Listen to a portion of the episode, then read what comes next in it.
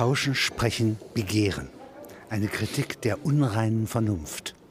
Äh, Sie fassen das äh, hier am Anfang gleich einmal mit einem Menschen, ja, der hier ihr, einer ihrer Protagonisten ist, mhm. nämlich Sohn Redel. Und äh, der ist 1899 geboren und 1905 ist er 16 Jahre alt und kriegt von seinem Ziehvater ja, äh, ein Geschenk. Wenn Sie das mal beschreiben. Mhm. Ja, die Konstellation ist ja wirklich abenteuerlich. Der Ziehvater ist einer der reichsten, einflussreichsten rheinischen Industriellen, Pönsken. Und der schenkt eben dem hochbegabten 16-jährigen Alfred Sohn Redl das Kapital. Und der liest es mit einer Hingabe, das ist enorm. Und hat wohl sehr, sehr früh diese Intuition, dass Marx eine Erkenntnistheorie geschrieben hat und nicht geschrieben hat zugleich. Es ist eine implizite Erkenntnistheorie. Eine Grundströmung. Ja? Eine Grundströmung. Er scheint über Ökonomie zu schreiben. Ja, und das ist ja auch nur jeder Buchstabe ja. äh, darauf bezogen in mhm. dem dicken Buch. Aber unten gibt es eine Erkenntnistheorie. Ja, ja, das merkt man etwa an Formulierungen. Es geht der Ware, die Marx analysiert, wie dem fichtischen Ich. Ich gleich Ich, das ist ja die berühmt-berüchtigte Beine. Mit der Fichte anfängt, ja. Also es scheint manchmal so bei Marx, dass äh, die Waren auch ein Bewusstsein hätten. Ja, und sie haben eine Sprache. Marx spricht ja von der wahren Sprache. Also es ist ganz erstaunlich, wie stark Marx eigentlich die wahre subjektiviert und die Subjekte warenförmig denkt. Denn die Subjekte müssen ihre Arbeitskraft verkaufen und zur Ware werden. Stattdessen werden dann aber die Waren zu Subjekten. Erst tun die Menschen etwas. Dann verstehen sie, was sie getan haben. Und dadurch wird, entsteht Erkenntnis. Genau. Erst produzieren sie, mhm. indem sie etwas tun, die Warenwelt. Mhm. Und in dem Spiegel ja, lernen sie jetzt zu denken. Das heißt, erst die Ware, ja, und der Warenverkehr mhm. und dem folgt sozusagen der Verstand, äh, der Verstand ja, ohne ja. die Vernunft zu Es ist eben, wie Sie sagen, ja der Warenverkehr, nicht die Produktion von Waren, mhm. die erkenntnistheoretisch und analytisch aufschlussreich ist. Denn was machen wir, wenn wir Waren tauschen, gar über das Medium Geld tauschen? Wir erkennen uns auf Gegenseitigkeit an, an allerdings im falschen Objekt. Im falschen Objekt. Und wir erkennen natürlich das Nicht-Identische, das, was nicht ein Äquivalent findet, als Äquivalent an. Und wir müssen das schöne Wort Äquivalenz ja nur ins Deutsche übersetzen und dann merken wir, es ist Gleichgültigkeit. Äqui gleich, valent gleichwertig, gleich äh, gültig. Und das ist die ungeheure Abstraktion, die im Warentausch steckt und die für so ein Rätel auf dem Hintergrund seiner Marx-Lektüre erkenntniskonstitutiv ist. Wer Waren tauscht, abstrahiert. Und es gäbe keine Wissenschaft, es gäbe keinen Geist, es gäbe keine Intellektualität, wenn es die elementare Abstraktion, die im Warentausch stattfindet, nicht gäbe. Aber nochmal, es ist ja eine Gleichsetzung des Nichtgleichen. Unreine Vernunft heißt, der Geist ist abgeleitet vom Geld, gewissermaßen das Geld, die Warenabstraktion, in so Rätelsdiktionen die Realabstraktion. Ist früher, logisch und chronologisch früher, als die Abstraktion, die denkende Subjekte bewerkstelligen. Eine ganz große, wenn Sie so wollen, Beleidigung der kantischen, fichtischen Tradition. Da teilt so einer richtig aus und kränkt alle installierten, an Universitäten installierten idealistischen Philosophen. Hier steht bei Ihnen das Geld, die bare Münze des A priori. Das ist sozusagen der Kern ja, äh, und der Titel ja, einer Arbeit, die dieser Sohn Redl geschrieben hat. Beschreiben Sie doch mal das Leben dieses Mannes. Also 1899 geboren, ja, von zwei künstlerischen Eltern. Die mhm. geben das Kind ab bei einem reichen Großindustriellen mhm. und er wächst jetzt auf im guten Hause. Ja. Wie auch Walter Benjamin, mhm. wie auch Theodor W. Adorno. Ja. Mit denen er ja engen Kontakt haben wird. Jetzt 1921 mhm. ist er in Heidelberg. Mhm. Ja? Das ist immerhin der Ort, an dem äh, bis dahin, also mhm. vorher, ja, Max Weber seinen Sitz hat. Ja.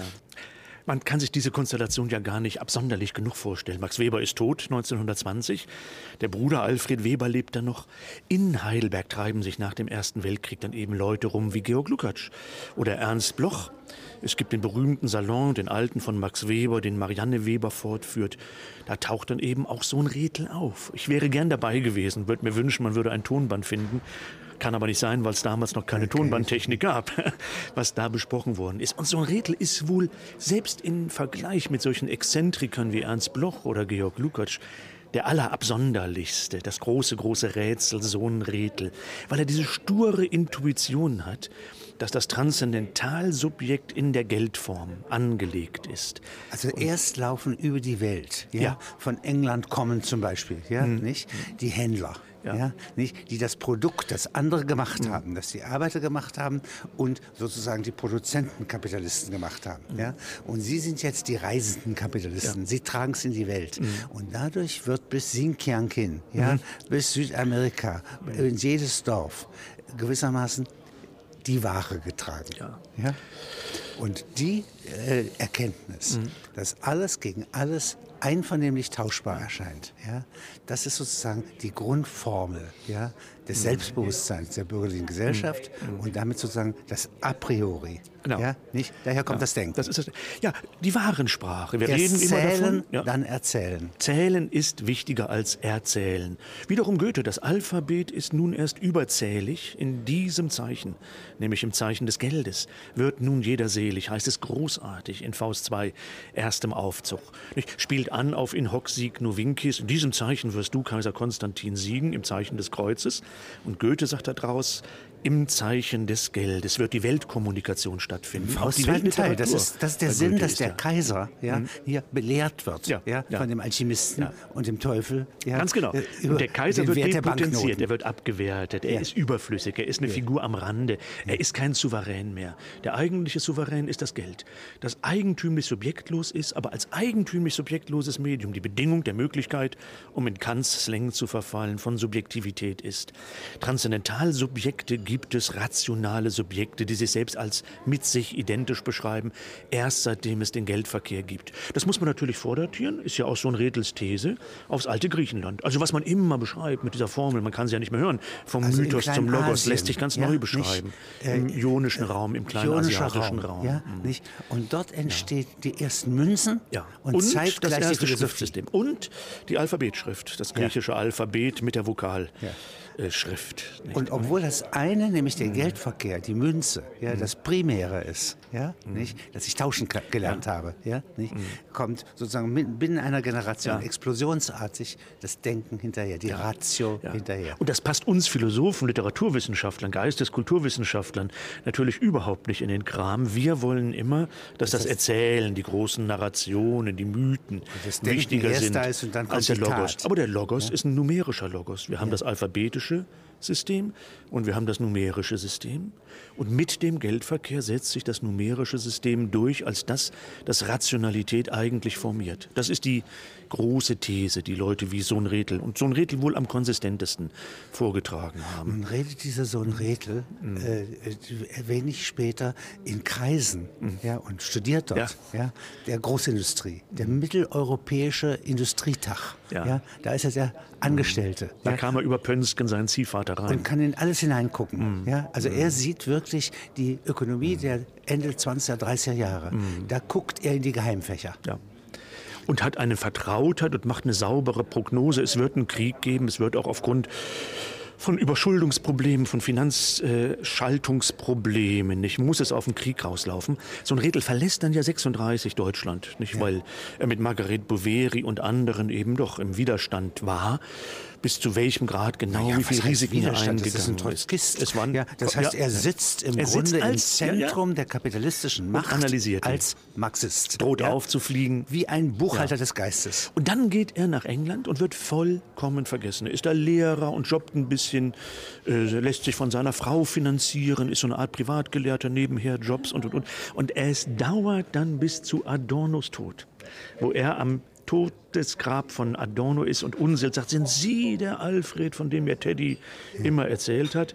Und da ist so ein Redel 70 Jahre alt. Ja. Nicht? Und hat sein Werk sozusagen für und die Schublade geschrieben. Und aus dem Geheimtipp wird dann was er längst schon mit sich trägt. Genau. Ja? Dazwischen aber ist er in den äh, 40er, Jahr, 30er mhm. Jahren, ja, mhm. ist er sozusagen in Paris auch mit dem Benjamin mhm. äh, zusammen. Und der wiederum mit dem Bataille. Ja? ja? Und alle drei wiederum mit dem Adorno. Mhm. Ja? Und wenn Sie dort da studieren, ja, was ist, da ist ja immer Marx der Text. Mhm. Und zwar, wenn ich es äh, so verstehe, der Anfang, das erste Kapitel. Ja. Die Warenanalyse, die berühmte Warenfetischismusanalyse, ja. Und jetzt, ähm, wenn, wenn, da, wenn Sie das äh, lesen, muss man ja immer in den Grundrissen diesen berühmten Satz hinzufügen, äh, es gibt also in jeder äh, Ökonomie die Produktion, die Distribution, die Konsumtion, die Produktion, aber ist das Übergreifende. Und das, was so ein Rädel hier entwickelt, äh, widerspricht dem. Genau. Der sagt, das mag so sein für das Gefühl und für die Bedeutung. Natürlich sind die Maschinen in Mittelengland ja, der, die, der Kern der Industrialisierung. Aber wer sie nicht verkaufen kann, ja. der hat eine Ruinenlandschaft vor sich. So ist es. Und vor allen Dingen ist die Distributionssphäre, die Konsumtionssphäre, die Tauschsphäre diejenige, die Bewusstsein formiert, während die Produktionssphäre allenfalls die Gefühls, die Kooperation, ja, und auch die Emotion. Gefühls, man ärgert sich, dass man ausgebeutet wird, dass man zu wenig Geld kriegt. Ja, und oder dergleichen dass man zusammen ist, Aber freut sie, einen. Ja, freut einen, Ja, aber sie ist nicht eigentlich theoriefähig, sie ist nicht Analyse konstitutiv, die Produktionssphäre. Also wer zufrieden ist, muss nicht denken. Ja. Ja? Man Und könnte wer streitet, muss denken. Ja, genau, ganz genau das. Und das Denken ist gekoppelt an den Tausch. Und, nicht jetzt an die beschreiben Produktion. Sie nochmal diese, sind ja sehr wichtige Ausdrücke bei Marx, ja, ohne dass die sozusagen in die Alltagssprache je übergegangen sind. Also die Produktionssphäre muss man sich so vorstellen wie in der Sowjetunion ja, oder in der DDR, den Vorrang von Chemie, Stahl, Grundstoffindustrie. Ja, wenn das die absolute Hauptsache ist, Ja. das ist produktionszentriert. Und wenn in Nürnberg der Handwerker ja, äh, den, der, die Stadtregierung, äh, dann sind sie eben nicht bäuerlich und sie sind nicht Kaufleute, sondern sie machen Dinge. Ja. das ist Produktion. Ja. Ja, kann man das noch ein bisschen ausmalen? Ja, ist ja das große Thema, etwa jetzt von äh, Sennett, Richard Sennett, nicht? Handwerk, großes Loblied, das ist alles wunderbar und Aber. Kooperation entsteht. Es ist Also Kooperation. Eine, eine Form der Geselligkeit entsteht. Sie reicht Ja. nur nicht über, die, über das, den Betrieb Ja, hinaus. sehen Sie, Kooperation haben wir natürlich auch, wenn man Pyramiden baut. Kooperation gibt es in der Sklavenhaltergesellschaft. Jetzt haben wir ein paar zigtausend Leute, baut man eine Pyramide. Und dann kann man das Peitschenschwingen durchsetzen. Es ist aber dann keine Gesellschaft, die eine bestimmte Form von Komplexität erreicht. Man muss sich immer das Marxische Grundargument, das ja doch sehr weitreichend ist, deutlich machen.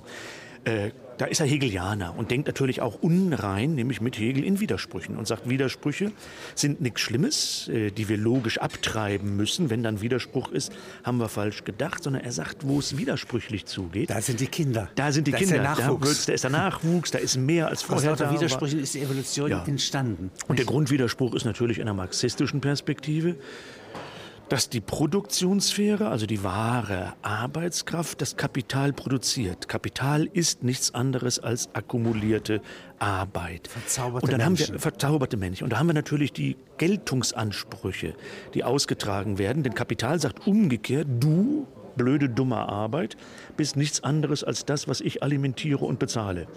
Du bist die wahre Arbeitskraft. Ich, das Kapital, kaputt, der Kopf. Mache alles. Ich mache das alles und kaufe dich.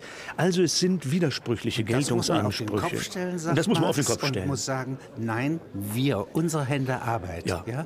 Äh, und unsere gesellschaftliche Fähigkeit, uns zusammenzuhalten als Arbeiter, ja, sind sozusagen Ja. die Produzenten. Ja. Und jetzt bei der, auf der Konsumtionsebene, da ist auch wieder so eine menschliche eine Verwechslung der menschlichen Bedeutung. Ja? Das ist unsere Lebenszeit. Mhm. Wir halten sie feil und werden dafür ernährt. Ja. Das wäre die Konsumtionssphäre. Ohne Ja, uns verkaufen. kann man keine Ware absetzen, Ja. Mhm, was ja wahr ist. ja? Also die Konsumenten Mhm. und die Produzenten ja, wären jetzt aber zwei Elemente, Mhm. ja, die gar nicht zueinander kämen, ja, ohne die Distributoren. Ja.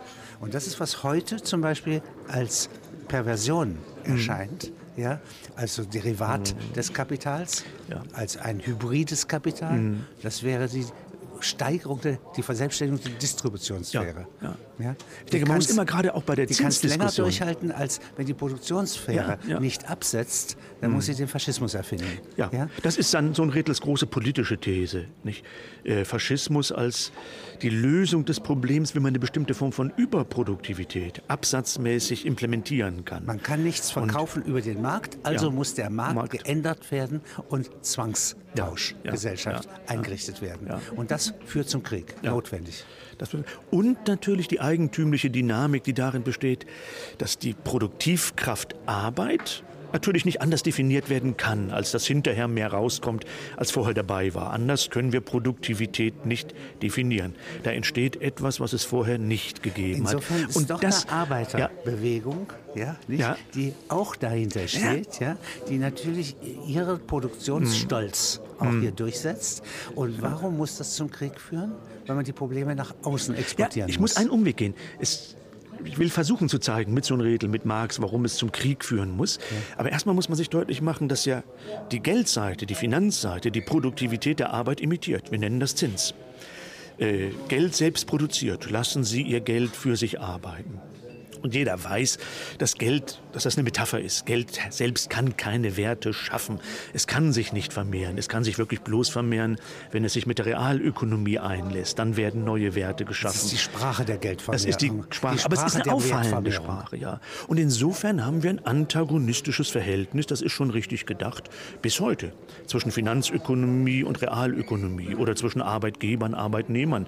Man kann das dann sozialpartnerschaftlich lösen. Ist vielleicht auch keine dumme Lösung, will das jetzt gar nicht lange diskutieren. Aber wichtig ist zu sehen, dass dieser Antagonismus, dieser Widerspruch, Kapital ist Arbeit, nein, Kapital sagt umgekehrt, Arbeit ist Kapital, dass das ein Antagonismus ist, der immer wieder ausgetragen wird. Und da steckt eben eine Nicht-Identität, eine Unreinheit drin, die in sich ein polemisches, nicht identisches Potenzial hat. Im schlimmsten Fall, wenn das nicht gehegt werden kann, wenn man nicht zu Ausgleichsmechanismen kommt, muss das dann zum Krieg führen. Wir haben leider überwältigend viele Beispiele dafür. Erster Weltkrieg, Zweiter Weltkrieg, um nur die beiden zu nennen, wo das der mal, Fall war. Noch mal näher beschreiben. Ja, wir haben ja die klassischen Fälle, wo man das wirklich eins zu eins illustrieren kann, dass eine bestimmte unglaublich produktive Volkswirtschaft auf einmal merkt, wenn wir keinen Krieg führen, haben wir eine Überproduktion. Krieg hat immer auch die Funktion gehabt, neue Bedürfnisse zu schaffen. Wenn wir sagen, Ökonomie ist dafür da, einen Mangel, eine Knappheit zu beseitigen. Dann verballern wir es äh, auf den Feind ja. und dann muss man der muss es nicht kaufen. Und der muss es nicht kaufen, ja. Aber wenn, dann nehmen wir eben, was weiß ich nicht, was, Japan muss seine Märkte öffnen im 19. Jahrhundert, um 1900 herum, für die westliche Ökonomie und will das nicht und schottet sich ab. Und wir haben kriegerische Umstände. Wir haben immer wieder das auch militärische drauf drängen, dass man einen neuen Absatzmarkt erschließt. In Asien, in Südamerika, in Japan äh, und dergleichen mehr. Nicht zuletzt eben auch intern. Denn das Problem ist ja die Marx fällt ja auf die Knie und betet erstmal die bürgerliche kapitalistische Gesellschaft an und sagt, der Kapitalismus zeigt sich als eine ungeheure Warenansammlung. Wir haben ja eine volkswirtschaftliche Produktivität, die schwer zu begreifen ist. Es gibt ja keinen, der ernsthaft argumentieren kann, unser Problem sei heute in florierenden westlichen kapitalintensiven Gesellschaften, dass wir zu wenig Butter, zu wenig Tomaten, zu wenig Büroraum in Frankfurt, zu wenig Nein, wir Autos. Haben zu wenig Knappheit. Wir haben zu wenig Knappheit. Die Knappheit wird knapp. Und das ist das dialektische Grundproblem. Und weil die Knappheit knapp wird, muss es entweder ab und an einen Krieg geben, und dann haben wir in der Tat 45 wieder neue Knappheit in Deutschland. Und das Wirtschaftswunder geht los, weil. Ein Sog. Und dann ja. wird die Knappheit knapp. Und natürlich können wir uns heute, um sehr zynisch zu reden, keinen Krieg mehr leisten. Der wird zu teuer. Die Knappheit würde dann das zu war aber groß. auch ach, äh, 1913 hm. so. Ja? ja. Und es gibt genügend Texte, ja. die sagen, in einer dieser ersten hm. globalisierten Welt, es kann gar keinen Krieg werden sie, äh, geben. Sie, die Welt ist zu komplex, aber hm. es gibt ihn dann. Ja. Und es gibt ihn dann auf einer mm. auf der Spitze einer so hohen Produktivität, ja, ja, wie in Mitteleuropa 1936 bis ja. 40, ja. ja äh, wo es eigentlich ganz ausgeschlossen mm. ist, dass zum Beispiel eine chemische Industrie mm. ohne diese internationale genau. Interdependenz existieren kann, mm. ja, und noch 45 kommt, äh, zieht sich der IG Farben-Vorsitzende mm. in den Taunus zurück und wartet darauf, dass die amerikanischen Freunde, die Partner, die Geschäftspartner von 1939, ja, ihn da rausholen. Also, ich glaube, wir müssen uns noch mal klar machen, dass das ja? Geniale am Geld, ja. ich bin ja nun kein Geldkritiker in dem nein, Sinne, nein. dass ich sagen würde, schafft das Geld ab. Es wäre eine Horrorvorstellung. Ich sage immer, Pol Pot hat das in Kambodscha noch mal versucht. Dass das Geniale an Geld ja ist, dass es eine künstliche Knappheit ist. Äh, Knappheit des Geldes äh, ist Voraussetzung dafür, dass Geld funktioniert. Wir haben die Knappheit an Gütern und an Dienstleistungen. Wir haben die zweite künstliche Knappheit, Knappheit des Geldes. Knappheit an Lebenszeit. Time is money. Und das Tolle und das Verrückte und das Unreine ist, dass diese künstlich durch Geld hergestellte Knappheit so fantastisch funktioniert, dass in geldzentralen Gesellschaften die Knappheit knapp wird. Und wir haben dann die Überproduktionskrisen. Die Ökonomen sagen Marktsättigung. Wir haben eine Markt. Es gibt nicht zu wenig Bücher, es gibt nicht zu wenig Autos, es gibt nicht zu wenig Wohnraum und dergleichen mehr. Wir sind ja alle Grüne, weil wir alle denken, aha, bei der Ökologieproblematik haben wir noch mal die Knappheit an äh, Ruhe oder die Knappheit an frischer Luft oder die Knappheit an unberührter Natur. Kurzum, wir haben eine Überproduktionskrise. Und die konnte man eben lösen, entweder durch Bürgerkriege oder durch Kriege. Oder wir müssen sie heute versuchen zu lösen, und natürlich ein perverses Verfahren, durch die künstliche Produktion von Krisen. Angenommen, Morgen würde der Finanzmarkt endgültig kollabieren und es käme kein Geld mehr aus den Automaten und, und, und, und, und. Dann hätten wir einen Crash der Finanzmärkte mit erheblichen mentalen, kognitiven Folgen. Aber ich würde ja durch Frankfurt gehen und kein Bürohaus, kein Auto, keine Straße, keine Brücke, keine Arztpraxis, keine Lagerhalle wäre nicht mehr da. Es wäre ja alles realökonomisch wie am Tag vorher.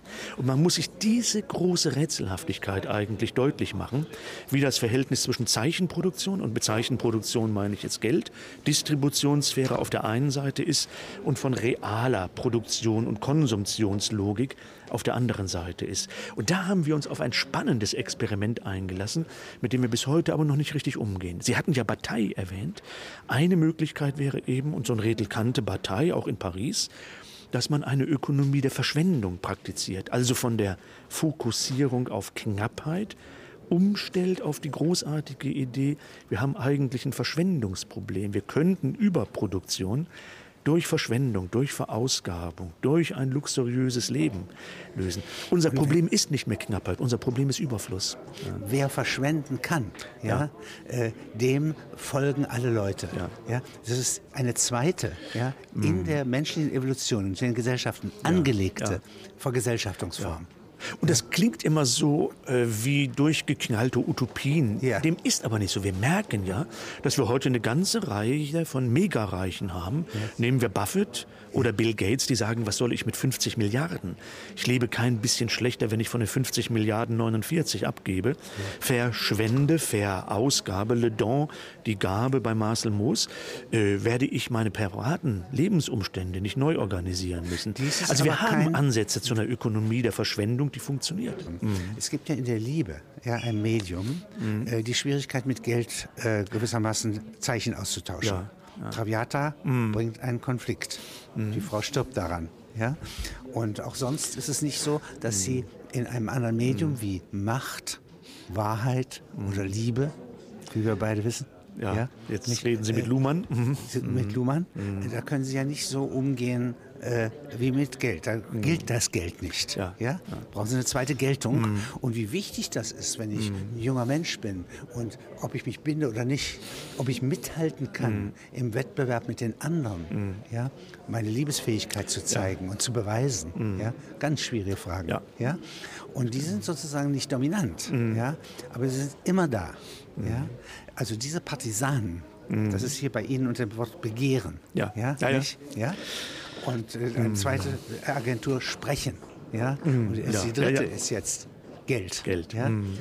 Und wenn Sie da noch einmal eine Alternative ja, mm. der Begehrung, wenn Sie die Vereinigten Begehrungsvermögen einmal ins Auge fassen, mm. ja, wie könnten die untereinander agieren? Nun könnten wir ja keine Vereinten mm. Nationen oder keine Bürgergesellschaft, die die Welt erfasst, ja, auf solche Gesichtspunkte mm. gründen. Romane ja, nicht? Ja. Äh, und, aber sie haben nicht die Bedeutung, äh, dass sie sozusagen die Gebrauchsanweisung des Lebens darstellen, mm. ja, oder sozusagen äh, Gesetze, eine Verfassung darstellen. Also sämtliche Liebesgeschichten ergeben keine Verfassung. Mhm. Und jetzt müssten Sie mir noch mal ein bisschen diese ähm, gegenpolige Denkweise von Ihnen erläutern. Also wenn es Geld gibt, gibt es ein Nichtgeld. Mhm. Wenn es das Begehren gibt, gibt es die Pause im mhm. Begehren, entweder in der Vorlust oder der Erinnerung. Ja. Ja? So dass man glücklich wirken kann. Mhm. Ja? Ja? Lange nachdem man den Moment des Glücks versäumt hat. Mhm. Ja? ja? Und also, indem man traurig ist. Ja. Ja? Oder beim äh, Konsum. Mhm. Dann gibt es immer auch sozusagen das Sparen. Mhm. Ja? Und bei dem Sparen äh, gewissermaßen also eine Art von Zerstörungslust, die ich ja. 1945 sehr empfunden mm, habe. Ja? Mm. Wenn das gesamte Ersparte einmal weg ist, ja. der ganze Rucksack des Habens mm, ja, mm. ist einmal verloren gegangen mm. und ich bin jetzt ein Nichthaber, dann bin ich wieder offen für die Welt. Ja, zurück auf Null. Das ja. war ja, wenn man Schuldenkrisen hatte, wenn man Überproduktionskrisen hatte, wenn man den Kollaps von Finanzsystemen hatte, eigentlich die übliche Prozedur. Und wir haben immer dieses Motiv zurück auf Null nach dem Ersten Weltkrieg, nach dem Zweiten Weltkrieg. Eine große Frage wäre, ob das heute gelingen könnte angesichts der Finanzkrise, die wir haben, dass man ohne Krieg in Kauf zu nehmen sagen kann, wir müssen alle zurück auf Null. Und wir müssen also das Verhältnis zwischen dem Finanzsystem und der Realökonomie neu justieren. Das Spiel läuft da eigentlich ziemlich dämlich, dass jeder sagt, schminke dir deine Ansprüche auf Geld und auf geldnahe Titel ab. Also man hat dann irgendwelche äh, Junk-Buns in, in Bettbanks oder man muss sich Pensionsansprüche abschminken und so weiter. Sich klar zu machen, dass wir ja einen Überschuss an Geld haben, also den zwei Billionen Staatsschulden stehen, mindestens 10 Billionen liquides Vermögen allein in Deutschland, also im Verhältnis 1 zu 5 gegenüber ist ja eine sehr schlichte Überlegung. Und so ist auch die Schuldentilgungsinitiative entstanden, dass man sagt, es wäre vielleicht ganz sinnvoll, wenn die öffentliche Hand und die private Hand sich nicht gegenseitig in die Faust fallen, sondern eben kooperieren. Es läuft auf nichts anderes rum als auf eine Ökonomie der Verausgabung sehr wohlhabender, sehr souveräner Leute, die einen Teil ihres Vermögens das sie der funktionierenden öffentlichen Hand verdanken, der öffentlichen Hand zurückgeben. So Dann hätten wir unter Kriegs... Den, äh, hätte er den Ring zurückgegeben an ja. die Rheintöchter, wäre, überlebt hätte. hätte er überlebt, Aber genau jetzt genau mal, äh, gehen mhm. Sie mal auf diese von Ihnen sehr liebevoll betrachteten Menschen, mhm. die hier in der Mitte des 20. Jahrhunderts, mhm. sozusagen zum Zeitpunkt, als sich Auschwitz vorbereitet, ja. hier mit aller Intensität ihres Denkens mhm. ja, äh, fragen, wie kann man ein entgleistes Jahrhundert, mhm. ja, nicht? Oder wie verhält man sich mhm. in einem rasenden Zug, ja. ja. dessen Notbremsen alle ausgefallen mhm. sind, ja, nicht? Und der auf den Krieg, den Zweiten Weltkrieg zuläuft. Mhm. Äh, wie verhält man sich da? Und äh, äh was heißt Erkenntnis? Mhm. Ja? Sie gehen grund grundlegend vor. Und äh, jetzt beschreiben Sie mal, wie arbeitet so jemand wie Sohn Rethel? Ja, sitzt, der sitzt ja zeitweise in der Studierstube mm. nicht? und schreibt, schreibt, schreibt. Ja, wie ja. ein literarischer Mensch um 1910. Mm. Wie ist das bei Walter Benjamin? Ja, Sie sprechen ja lauter desperate Intellektuelle an, die aber intensive. Intensive, Motivi unglaublich intensive. Und natürlich, es klingt so wohlfeil, aber natürlich sind es Leute, die eine bestimmte Form von Durchblick haben, der anderen zu dem Zeitpunkt versagt Die nach einer Heterotopie aber suchen. Eine Heterotopie, die, ja genau. Ja. Aber das heißt, die haben ja genau das Problem, dass sie den richtigen Augenblick nicht haben können. So ein Redel schreibt 30 Jahre lang für die Schublade. Und das musste dann erst zu der Konstellation Begegnung mit Unsil, Tod von Teddy Adorno, Studenten, Revolte und so weiter kommen. Dass, dass er auf einmal wird. mit dieser enormen Verschiebung, er hat eigentlich die These in den 20er Jahren, publizieren kann er sie dann 1970. Und ich denke, das ist wirklich mit das Unglück von Theoretikern, um dass man häufig keine Synchronisierung hat zwischen der Theorie um und der Zeit, das der sie gilt. Mhm. zu beschreiben. 1921 hat er diese Grundidee, ja, ja. die Einsicht, mhm. blitzartig. Ja. ja. In den 30 Jahren äh, kann er damit experimentieren, sie mhm. beobachten, sie testen, mhm. weil er in der Wirtschaftspraxis tätig ist. Ja. Er ist richtig wie ein Kapitalist. Mm, tätig ja? und weiß, tätig, wovon er spricht. Ja. Weiß, wovon er spricht. Mm. Und jetzt 72 erst, ja, mm. nicht? Geistige und körperliche Arbeit als Edition Surkampännchen. Kommt ja. sein Buch raus, das er die ganze Zeit über geschrieben hat. Mit einer Auflage, die heute nicht mehr nachvollziehbar ist. Nicht? Dass man ein Theoriebuch, das verdammt schwer zu lesen ist, in eine Hunderttausender und mehr Auflage reintreiben kann. Das ist schon irre. Es ist gewissermaßen eine Überkompensation. Aber wir wollen das nicht übertreiben. Die akademische Philosophie hat sich gegenüber diesen Ansätzen immer wieder abgeschottet. So wie Horkheimer ihn auch abgewehrt hat. Wie Horkheimer ihn abgewehrt hat. Während ihm mhm. Gretel und äh, äh, Theodor ja. Adorno ja, zugearbeitet haben. Ja. So bin ich auf den Namen gestoßen. Einmal in der negativen Dialektik schreibt Adorno, Sohn Rethel hat die großartige Einsicht und referiert sie dann in drei Zeilen. Und ich dachte, um Gottes Willen, wer ist dieser Sohn Rethel? Habe ich nie gehört. Als die negative Dialektik erschien, Sie wissen es besser, das war 64, glaube ich, nicht? Da war der Name vollkommen unbekannt. Aber dieser hm. Mann hätte als einziger eine Theorie, die unsere gegenwärtigen Krisen ja, ja. so erklären könnte, mhm. dass sie nicht völlig auswegslos erscheinen. ja, nicht? der sagt also an der Spitze der Distribution ja, ist längst, wenn sie ins Absurde geht, wie heute zum Beispiel mit der, äh, äh, unserer Bankenkrise, Ja. Ja, ist längst in den Menschen durch quasi Kontamination, durch Impfung, ja, nicht, eine Bewusstseinsmöglichkeit entstanden, die das gleiche Verfahren hat, aber nicht endet wie in der Finanzkrise. Ja. Das heißt, die, die, insofern ist die, wie Auswege entstehen, ja, unglaublich kurven- und abgrundreich. Ja, Aus, aus dem, sozusagen aus der Tiefe ja, äh, der Verrücktheit Ja, ja, entsteht ein äh, Ausweg. Ja, wir haben ja lauter müssen Sie aber noch gestörte- mal genauer erklären. Ja, ja, nun klar, durch die zeithistorischen Umstände haben wir ja lauter unterbrochene Biografien. Das gilt für Horkheimer und Adorno, Ja. Die es einigermaßen elegant hinbekommen haben, aber es gilt eben für Benjamin mit seinem Freitod dann 1940 in Porbu oder die Immigrationsgeschichte von so einem Redler, also lauter Biografien, wo ich mal Bataille, sagen kann, ich bin sehr froh, dem? nach dem also Zweiten Bataille Weltkrieg ist ja geboren zu sein. Angestellter in der Bibliothek National. National. Und, äh, Und kriegt von Benjamin den Koffer anvertraut, nicht? Und mit dem Passagenwerk. ja, eine Zeit lang hat Partei es gehabt dann, nicht? Und äh, äh, dieser Partei, ja, auch ein solcher Denker, Mhm. den man nicht, man hat ja hier ein ganzes Orchester von Denkern, Mhm. ja, und alle gemeinsam könnten sie äh, sozusagen Auswege bereithalten, ja. die jeder einzeln nicht hat und die übrigen Menschen auch nicht haben. Und dieser Partei, Mhm. der, ähm, äh, was denkt der? Es gibt ja das alte Modell des Potlatsch bei Gesellschaften, die wir primitiv nennen. Äh, Potlatsch heißt nichts anderes als dies, dass man an die Stelle des Äquivalententausches eine sich überbietende Ökonomie des Geschenkes Also setzt. einmal im Jahr wird ein Fest Wird gefeiert. ein Fest gefeiert und die dadurch wird Überschüsse Gemein- werden äh, wird weggefeiert. gewissermaßen Ja. die Volksbereitschaft ja, Ja. überhaupt hergestellt. Mhm. Und an diesem Tag ja, äh, wird, überbietet man sich. Ist ein Wettbewerb, nicht der, des Geldgewinnens, sondern des Geldverlierens. Des Aber es geht Geldverlierens. dabei nicht um Geld, Ja. sondern um Rang. um Rang. Und man kann andere damit beeindrucken. Das gilt ja auch heute noch, wenn eine besonders teure Einladung macht, macht das natürlich, um seine Gäste zu beeindrucken. Das großartige Argument bei Partei und übrigens auch bei Sohn-Redl ist, dass seit dem Fordismus, also seit der unglaublichen Steigerung der Produktivität, wir letztlich den Potlatsch haben. Wir vernichten systematisch Ja, das Überflüsse. ja Nehmen Sie ein ganz primitives Beispiel Das jetzt. können dass man Sie nachträglich sagen, ja, Ja. wenn Sie es beobachten. Ja, aber ja. es war nicht inten- intentional. Intentional nicht, sondern es wird unbewusst. Sie wissen es nicht, mit Marx zu sprechen, aber sie tun es. Und jetzt bin ich äh, von mir aus sehr polemisch. Ich finde, es ist ein Punkt, der wirklich traurig ist, dass die Volkswirtschaft sich in weiten Bereichen, es gibt auch da produktive Außenseiter, gegen solche Denkmotive völlig abkapselt. Wir hatten ja immer das Immunsystem Universität gegenüber Leuten wie Georg Simmel oder Georg Lukacs oder eben so ein Redel. Bei Adorno galt das Gott sei Dank nicht ganz, aber Auch. von mir aus, nehmen Sie von mir aus heute Sloterdijk oder ist ja egal. Der ist zwar im Unisystem drin, wird aber von den approbierten Philosophen einfach auf Distanz gehalten und gilt dann nicht als Philosoph. Das haben wir auf volkswirtschaftlichem Gebiet eben noch viel stärker.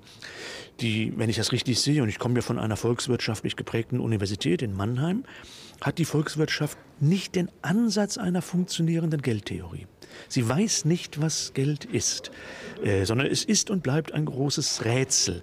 Helikoptertheorie, nicht der Hubschrauber lässt sozusagen das Geld auf die Realökonomie sinken und dann wird das schon als ein Außer im Tauschmedium Helikopter sagt ein amerikanischer äh, Experte, soll man die Geldscheine, was ja die EZB tut, Tut, ja. nicht Äh, ins Volk geben, über Ja. den Städten verstreuen, ja, und mit diesem Stoß, ja, kommt sozusagen, so wie man gegen ein kaputtes Gerät von der Seite mit der Hand schlägt, Ja, ja, ja. nicht? Um, äh, die Volkswirtschaft wieder in Gang. Und da sagen, äh, da, da sagen Sie, es ist ja dasselbe, was Keynes behauptet. Ja. Nicht? Ja. Keynes hatte eine vergleichsweise komplexe Geldtheorie. Ja. Keynes war auch immer sehr stark bewusst, dass sozusagen Schulden früher sind als Geld. Ja. Nicht? Aber Also- Sie, bei Ihnen steht das noch komplexer. Was Sie sagen, ist ja, dass gewissermaßen diese, eine Geldtheorie, die etwas taugt, die etwas wiedergibt, ja, von dem, was das Geld wirklich kann, ja, ähm, wie ein Obertonsystem äh, zu verstehen wäre. Das heißt, das Geld des Begehrens, das Geld des Sprechens.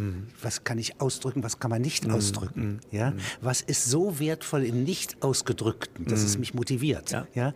Also, so, sodass also das Denken nicht nur verdichtetes Gefühl ist, ja? sondern alle Gefühle in allen Aggregatzuständen und Medien, ja, immer zusammenwirken in Wirklichkeit. Während wir sie, wenn wir als Akademiker tätig sind, sie zerteilen. Ja. Wie sie gar nicht funktionieren. Was nicht mal ein Aquarium oder Treibhaus für Ja, sie ja. ist.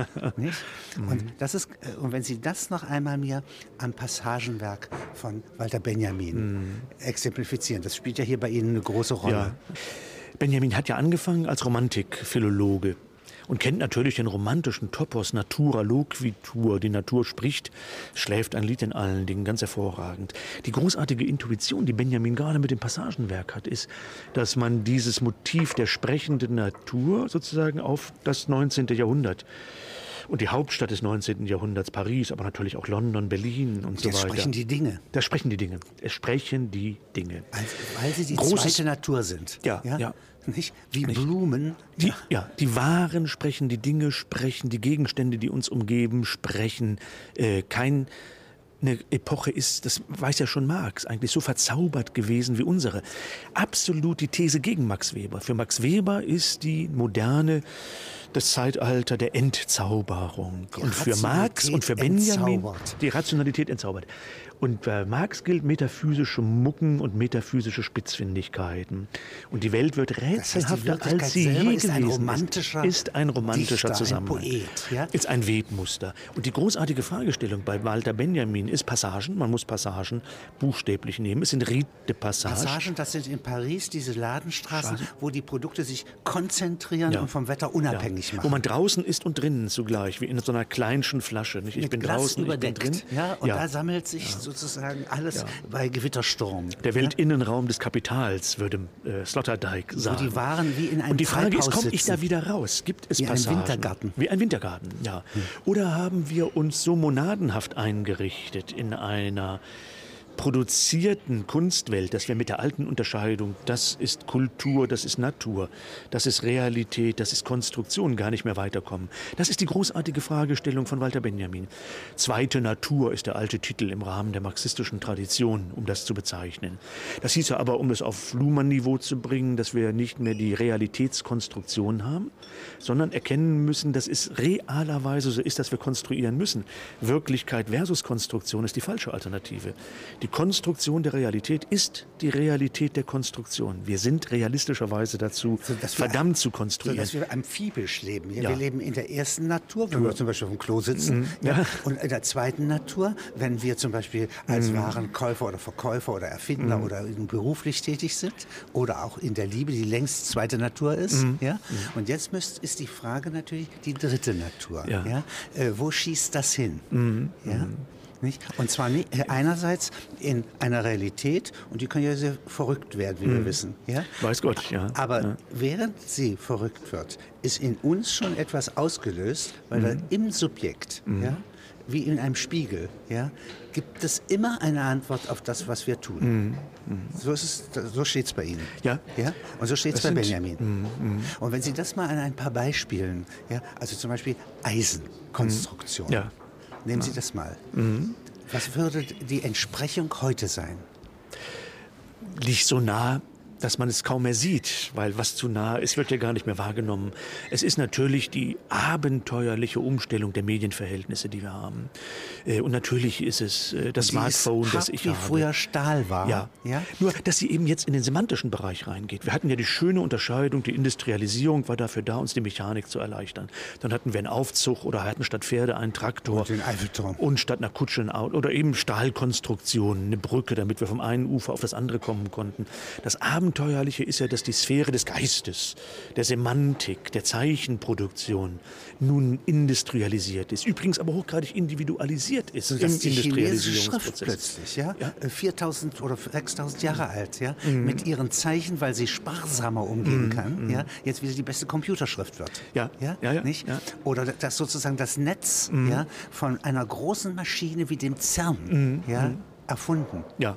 Das soll ja eigentlich nicht wirklich mm, Kommunikationsmittel mm. äh, erforschen, ja. ja. sondern die Anfänge der Welt. Ja. Und das hieße eben, wenn man die Frage aufgreift, was wäre die Entsprechung zur Brücke? Es wäre wahrscheinlich der Supercomputer, der an einen 3D, an einen dreidimensionalen Drucker angeschlossen ist. Das hieße nichts anderes als dies. System ja, man gibt sozusagen Computer. Bits, man gibt Informationseinheiten ein und es kommen Atome raus.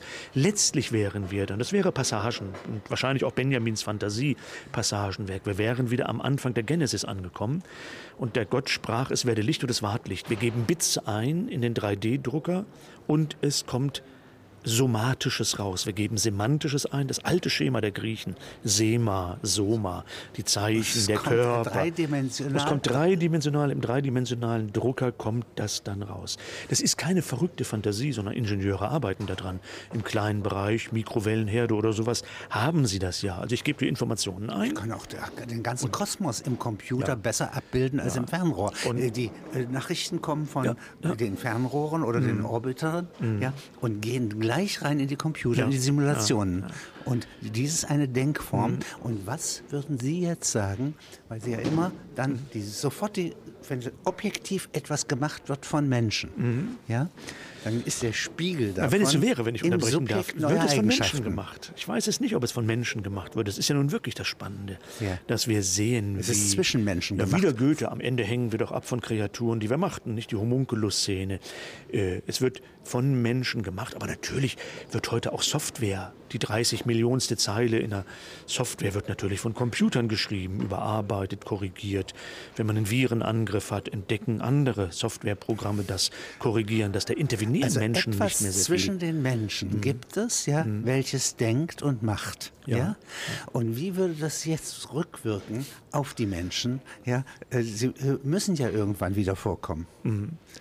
Ja, ich glaube, sie kommen, was nicht jetzt depressiv gemeint ist. Sie kommen am Rande der Systeme vor und am Rande der Systeme, wie in Luhmann, äh, Niklas Luhmanns äh, Systemtheorie, lebt es sich wahrscheinlich viel besser als im Zentrum. Die alte Philosophie, wir hatten ja Ausgang genommen bei Kant und bei Fichte und bei Kleist, war ja der Mensch als Maß aller Dinge. Ich kann nicht erkennen, dass Individualität zurückgeht. Das heißt, sie emigrieren aus einer Wirklichkeit, der sie nicht trauen, ja, ja sozusagen quasi einen Moment lang auf ihre Subjektivität und ja. merken, andere tun das auch. Tun das auch.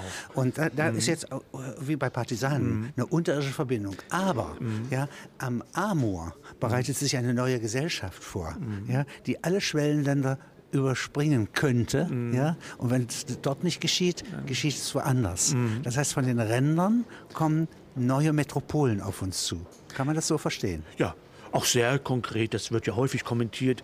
Ich wollte, ich könnte da was Originelles anderes sagen, aber wie der Weltgeist sich verschiebt von Old Europe hin in den pazifischen Raum, ist ja unübersehbar. Nun gehöre ich immer zu denen, die sagen, wenn jemand abgedankt hat, nicht mehr im Zentrum steht, kann der Monarch Klassen besser leben, als er vorher unter Regierungsbedingungen gelebt hat. Abgedankt, überwunden zu sein. zum Gelehrten. Die Spätzeiten, man kann er wird zum Gärtner sein. wie der zum chinesische Kaiser. Ja, das kann er dann machen. Also man lebt eigentlich unter diesen Bedingungen Bedingungen sehr viel besser, als wenn man angespannt im Zentrum ist. Und ich denke, dass Old Europe in seine Spätphase eingetreten ist. Und wenn wir Glück haben, könnte es die beste Phase sein, die Europa nach der Renaissance noch durchgemacht hat.